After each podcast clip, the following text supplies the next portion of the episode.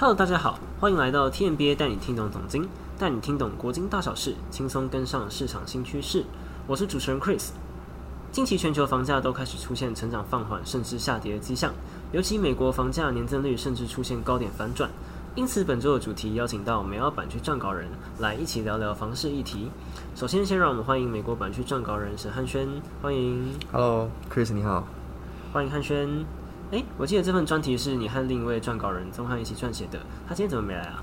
对，但钟汉他那个明天要跟女朋友去花莲度假，所以就他的部分今天也会也会由我来做这个录音这样子。原来如此。好，那回到正题，今天我们要来探讨近期全球房市降温的现象。美国六月的房价涨幅放缓两趴，是目前为止最大的放缓速度，远胜过二零零八年金融危机时单月放缓的一点一九趴。另外，美国新屋和成屋销售自年初至今也已分别下跌了二十九趴以及二十一趴。在上期节目中，我们探讨了美国经济是否会走向衰退，而房市和经济之间有着密不可分的关系。因此，首先想请问汉轩，美国房市和实体经济之间的关联性，以及要用哪些指标去做分析？没问题哦。确实如 Chris 所说，房地产市场对于经济的走向啊，也是有着很深远的影响力的。像我们听过历史上几次著名的大衰退，比如说日本资产泡沫破裂所导致的失落三十年，或是二零零八年全球金融风暴，都与房地产市场的崩跌有关。那大家想必会好奇，导致两者关系具体逻辑是什么呢？那我认为啊，其实可以从消费面以及投资面来做解释。我想对于大部分人来说，一生可能只会拥有一套房产吧。而这间房子也应该是打拼一生才换来的，占据了个人资产总额的绝大部分。那你想、当房市升温的时候，你看着自己的房子价格砰砰砰的往上涨，你会因此而感到兴奋，马上就带老婆去微风买她一直想要的 Chanel 包吗？可能好像还是会哦。但其实我想表达的是，因为房子通常是拿来住的，所以即使知道房价上涨，但卖了它自己就会变成没有地方睡觉，而且卖房需要的成本通常很高。流动性很差，所以一般人不会因为房价上升就大幅改变原先的消费习惯。然而啊，当房价下跌时，一切就不同了。可以想象一下，自己打拼十年，好不容易才凑到头期款，还背了三十年的房贷，一生的积蓄都在这间房子上，结果房价一下就跌了十 percent，那你会不会觉得瞬间压力倍增，下定决心说以后三餐都要改吃泡面来过活？想必是会嘛？那这也是为什么房市，尤其在景气放缓的期间，跟经济的相关性会特别的高。可以说，房市的崩跌有时候就是导致经济衰退的主因，因为它的价格是会主导人们的消费心理。然而、如果我们去观察美国的房价指数年增率与 GDP 成长率，会发现房价其实通常会微幅领先于 GDP 落地。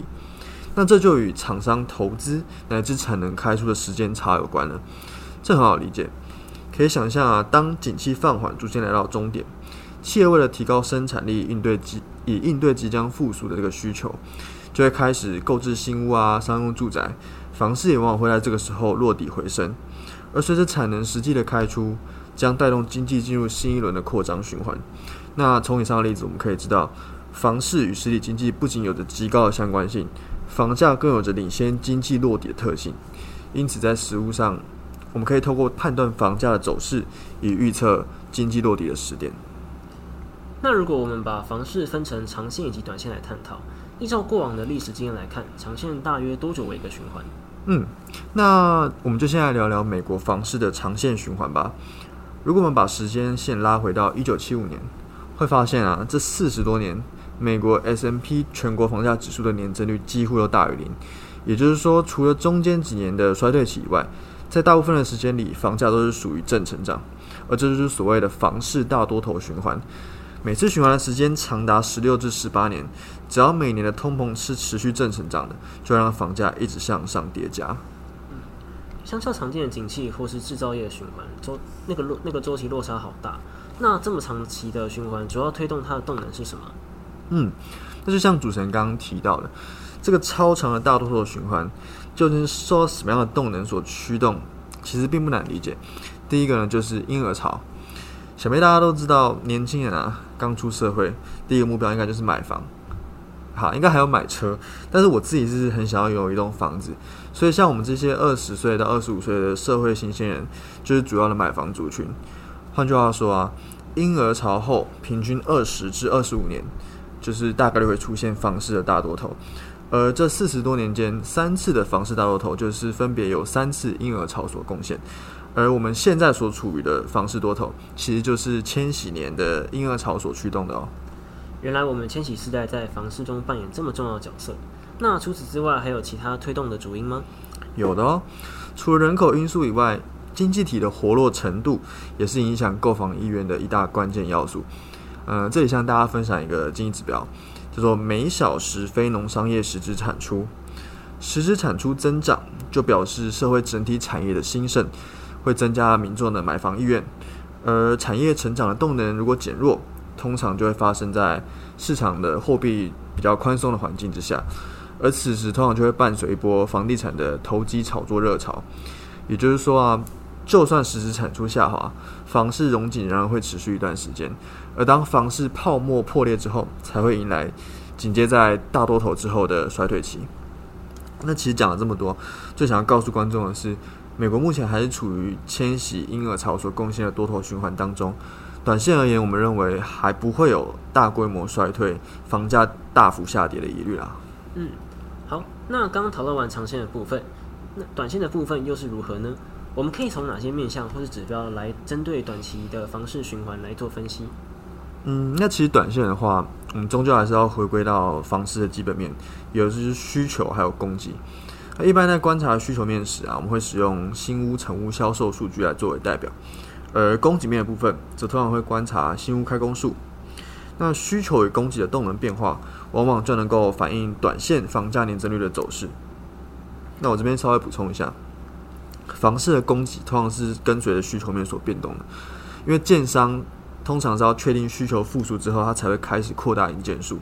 因此，新屋成屋销售的年增率通常会微幅领先于新屋开工的年增率。那如果我们去观察历史上房价与新屋销售、新屋开工年增率走势的话，会发现，当新屋销售与开工的年增率落到零轴以下时，S M P 五百房价指数的年增率毫无例外的呈现下滑的趋势。这也显示说，房市的交易量。是影响房价动能变化的最关键驱动因素。原来如此。那刚刚提到可以拆分成需求端以及供给端来做分析。这边想先问一下，需求端的变化主要是由什么来带动？嗯，这是很关键的问题哦。房市的需求端啊，就代表当前市场上的买房意愿。那什么时候会最想要买房呢？一定是在适当的市场环境之下，个人账户里面的钱够多，才会开始积极看房，对吧？换句话说。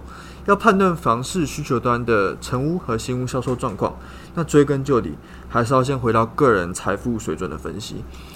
这边向观众介绍一个简单的判断指标，叫做个人储蓄总额。其实啊，个人储蓄总额可以用超额储蓄的概念来解释。当个人储蓄总额的年增率维持正增长一段时间，就显示美国的家户账户中普遍是存有超额储蓄的，而这也将成为房市需求成长或维持在高档的潜在动能。那这边的话，我们可以怎么去判断或是分析个人储蓄水准的变化呢？其答案非常直观啊，在固定的消费水准之下，当人们的收入提高，自然就会去增加储蓄金额。当然啊，消费的支出是会随市场情绪变化，所以我们可以使用每小时薪资每小时薪资年增率来搭配通膨率做判断，来观察个人的这个储蓄欲储蓄意愿。那当薪资的成长开始被通膨侵蚀，就会使个人倾向于将资金存入账户中，那么个人储蓄总额年增率就会向上反转。因此，我们观察薪资收入和物价水准的相对走势。是有助于我们去预测市场储蓄意愿的走向。今年以来，全球经济特别关注的一个焦点就是通膨。那么，在当今高通膨的环境下，一般民众会提高储蓄率，进而累积房市需求的成长动能，对吧？嗯。回应主持人的问题，在当前高通膨的背景之下，就像我刚刚提到的，要去判断储蓄率反转上升的时点，我们可能还需要去借助另一项指标，也就是每小时薪资水准显著下滑的时间去做判断。让我们回到现在整个美国市场的概况，联准会啊，它在如此鹰派升息的主要目的之一，就是要去压制雇主对劳动的需求，使薪资增长能够有所下滑。因此啊，依照联准会的目标。升息循环的末段，我们就可以看到每小时薪资年增率的大幅度下滑，而收入下滑与消费水准产生的差距，就将会使得家户去增加储蓄。那再搭配消费以及生存端指标的下滑，如果政府的财政支出这时候也开始介入市场，那就更有助于超额储蓄的累积，提升家户的财富水准。那现在市场普遍是预期说，升息循环的末段以及景气的硬着陆时点，可能会落在年底和明年的年初。那到那个时候啊，超额储蓄开始累积，就有助于房市的需求在二零二三年的年中重获一波成长动能。嗯。那接下来想聊聊有关供给端的部分，该如何去做分析，以及现在市场供给端的情况又是如何呢？好的，就像我前面提过啦，房市供给面的指标可以观察新屋开工数的状况，但是如果去比较新屋开工与销售数据资料，就会发现房市供给面的指标会小幅落后于需求面的指标，主要原因就是在建商啊，他在申请一建许可执照前，会去观察房市的需求状况。当买房意愿是非常旺盛，他们确定这个事实之后，才会让申请执照量增加，进而去带动后续的新屋开工数增加。因此，我会认为说，房市供给面的指标比较像是市场需求的跟随者。但是，我们还是同样可以透过去观察这些供给面的指标来判断说，建商对房市前景的看法啦。不过，另一方面，由于新屋开工啊到销售，平均大概需要三到五年的时间。那当房市需求下滑的时候，还是会伴随着许多新屋的落成，使新屋以及成屋库存的月数提高。那当房市的超额供给出现之后，就要开始留意说是否即即将要进入房市的空头循环，或是短线的这个下修调整。因此，我会认为说，房市供给端的回升将会伴随需求端的回温。那就像刚刚讲到的，这个时间点可能会发生在二零二三年的年中。嗯，好的。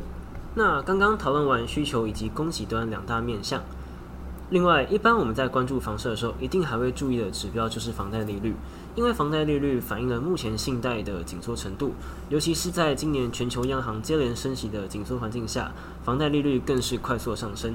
这边想问一下汉轩，该怎么分析房贷利率对房市的影响？嗯，因为美国啊，它十五年期以上这种长天期的房贷利率是通常会是固定利率。所以，当利率走高的时候，购物成本的提高确实是相当显著的，这也会进而去影响购物的需求。那除了房贷利率以外啊，有另一个指标叫做国内银行紧缩大型企业标准净比例，它是另一项可以当做呃代替的指标。那这个指标它是出自联准会每个季度会公布的 SLOOS 调查报告当中。它大致的概念就是，联准会去询询问金融机构，他们近期的放贷意愿会是呈现紧缩或是宽松的状态，并且把所有的这个金融机构中紧缩的比例减去宽松的比例，得到这个净值。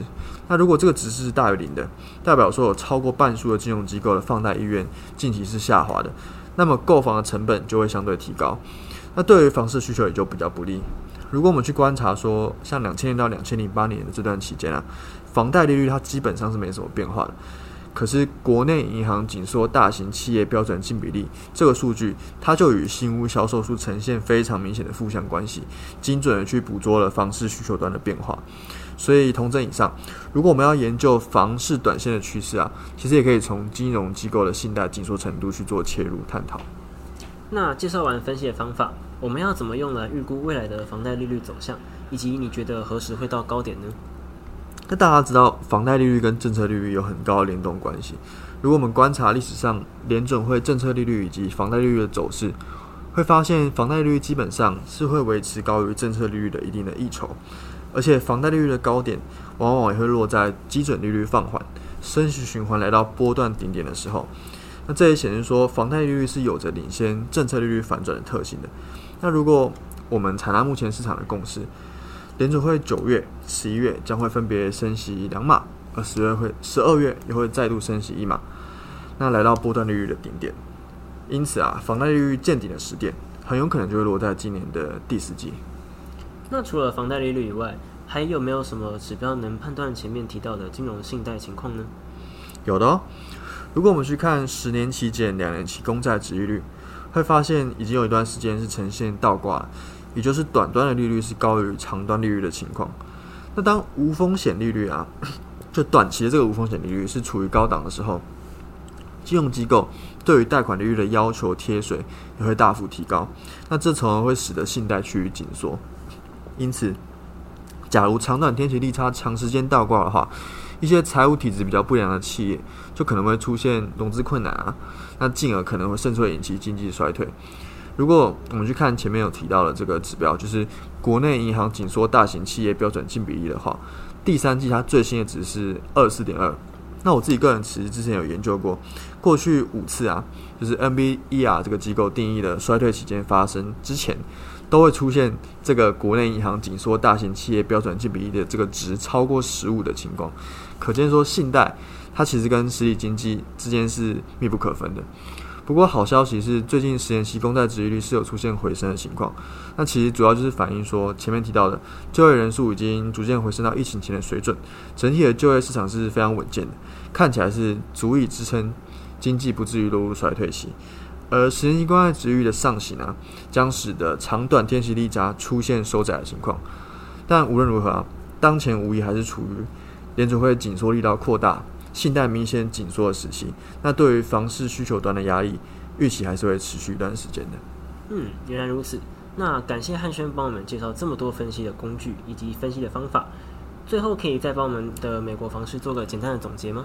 没问题。我们认为啊，从人口结构以及经济的这个实体产出的数据来看，美国的房市在长线上持续上行的趋势是不变的。不过在短线上啊，房价年增率。是受到新屋销售以及新屋开工年增率放缓，还有金融系贷紧缩所压抑。那透过对于个人财富的状况啊，还有政策利率的分析，我们预期说，嗯，房市供需反转的时点可能会落在二零二三年的 Q two，而房贷利率的高点，则可能随着联准会的政策利率于二零二三年的 Q one 见顶，而在未来一到两季之内逐渐浮现。那金融信贷的情况则受到这个长短天气利差倒挂影响，高几率是还是会维持紧缩一段时间的。因此，综合以上的分析，我们预期美国这个 S M P 五百房价指数的年增率低点将会落在二零二三年的 Q two。那最后再搭配到我们最前面提到的房市通常是具备领先 G D P 年增率落底的特性，我们预期美国本次景气放缓的终点可能就会发生在二零二三年的 Q two 到 Q 三之间。嗯，好的，那我们再次感谢汉轩为我们带来这么详细的美国房市解析。那诚如开头提到的，除了美国之外，全球也都有出现房市降温的现象。在这周的澳洲版区特别专题《房价指数续跌，房市崩盘在即》中，我们有详细解析了澳洲房市以及是否有可能发生崩盘的风险。那接下来我们邀请到澳洲版区撰稿人刘明星来和我们一起聊聊这个主题。欢迎主持人好，各位听众朋友大家好。欢迎明星。今年七月，PropTrack 澳洲房价指数年增率下滑至八点五二帕，已经连续下跌了九个月。另外，澳洲最大的房地产市场雪梨房价也下跌了二点二帕，且持续了半年之久。市场持续在关注房市快速下滑的现象。那这边明星可以先帮听众介绍一下近期澳洲房市的现况吗？好，那就如 Chris 所说，在七月份呢，其实不管是 PropTrack 的澳洲房价指数。或是 CoreLogic 的房价指数都呈现下跌的走势，那包括雪梨在内的八大都市呢，其实房价都有着程度不一的跌幅。这主要是反映澳洲央行 RBA 近期较为鹰派的紧缩步步调。那在截至八月份的利率决策会议为止呢，RBA 在短短的四个月内已经升息了七码。如此猛烈的升息幅度呢，也推升购房者的房贷压力，使得澳洲的成屋以及新屋销售量自今年 Q1 以来开始下滑。待售房屋的销售天数也高于过去的平均水准，种种迹象呢均表明澳洲房市的买气疲弱。那在目前 RBA 升息结束的时间点尚不明朗之前呢，澳洲房市的潜在购物者也是呈现观望的态度，多半去流入到租屋市场等待时机。根据 PropTrack 的调查显示呢，澳洲租金在正在以七年来最快的速度上涨，而且租屋空置率也维持在一 percent 的低水位，也就可以看出目前澳洲房市的实质买气是比较低迷的。嗯。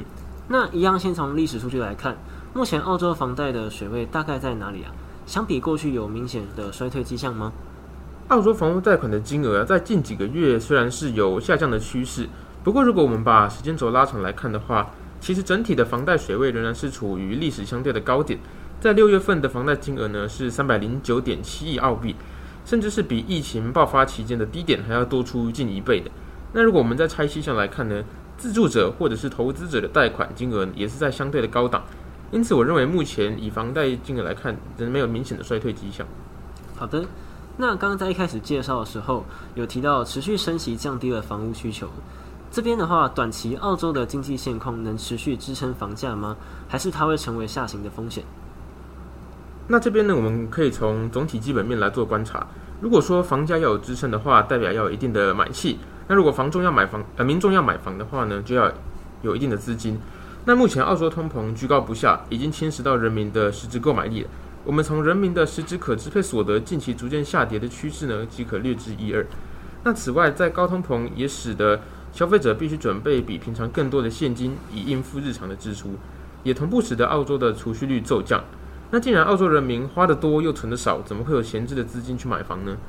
那如果我们在看到西太平洋银行所做的每月消费者信心调查，我们可以发现，在现在是否为买房的时机这项问题中呢，数字越高，代表越认同此时是购房的好时机。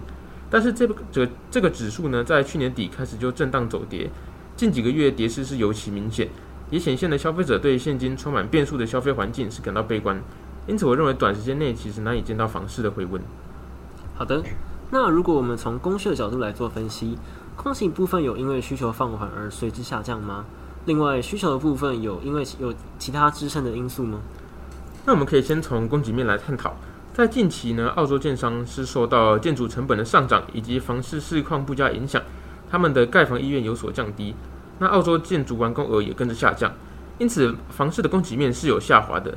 那在需求方面呢？澳洲地广人稀，市场中的潜在购物者除了本地的居民以外，海外移民也是占有了一席之地。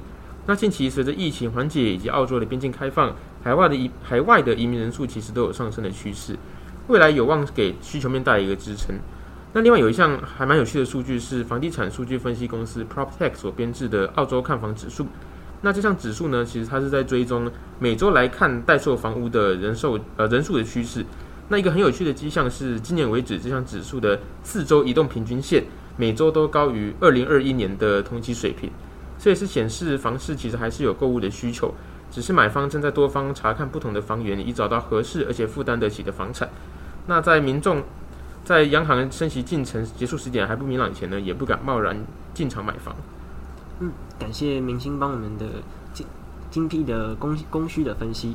那在通常房市出现崩盘前，都会有大量的房产遭到抛售，并且会伴随着高失业率以及抵押贷款成本上升的现象。是，若从这两个面向来切入，澳洲目前的房市有崩盘的可能吗？那这就是一个很有趣的问题了。我们刚刚前面其实讲了很多，在分析房市的现况以及一些总体面的数据。那观众朋友呢，听起来可能会觉得澳洲房市好像很凄惨，但就像 Chris 刚刚有提到的，房市要崩盘，通常要有大量的房产去遭到抛售。那什么情况下你会急着卖出你的房子呢？也就是你没有工作，再加上还不出贷款的时候。那如果我们观察最近澳洲的就业数据，其实七月份的失业率是继续创下四十八年以来的新低，就业人数也是有所上升。整体澳洲的劳动市场还是没非常稳健。那至于澳洲民众房还不还得出房贷的钱呢？我们认为答案是可以的，因为如果观察家户债务占资产的比率，就会发现目前仍然是处于较较低的水平。那家户的资产负债表仍然健康，短期出现的违约风险的几率比较低，而且澳洲四大银行最新公布的财报呢，也显示贷款坏账的比率是逐步降低的。因此，我们认为在澳洲就业市场强劲，而且违约风险低的情况下，就不必过度担心市场突然涌现大量房产抛售的情形。嗯，原来如此。那最后可以帮听众简短做个总结吗？另外，未来如果我们想要持续关注的话，还可以再追踪哪些数据呢？好，那诚如我们前面所说啊，澳洲房价的指数近几个月是持续下跌的，主要是由于全球总经逆逆风以及 RBA 的升息，使得买方的态度是观望居多。那需求的降温呢，也导致房价走皮。除此之外，消费者信心的下降以及居高不下的通膨，也让澳洲房市短期是乌云笼罩。不过，看房人数的高点也代表潜在购物需求仍在，只是时机尚未成熟而已。在澳洲央行结束本波的升息循环时呢，我们就预计未来会有一波新的房市买气。那至于澳洲房市是否崩盘的可能，我们从过去的房屋贷款核准金额历史点位来观察，可以看出目前的澳洲房市仍然是处于相对热络的时期。再搭配上国内强劲的就业市场和健康的负债比率，出现房市系统性崩跌的可能性是不大的。好的，那以上是本周节目的内容，带大家了解了美国房市的现况以及未来走势，还有实体经济又会如何受到影响。另外，也探讨了澳洲房市崩盘的可能，从不同的国家来深入了解全球房市的趋势。那再一次感谢两位来宾的参与，谢谢。如果听众朋友想要深入了解的话，可以到 TMBA 脸书粉专下载国金双通刊哦。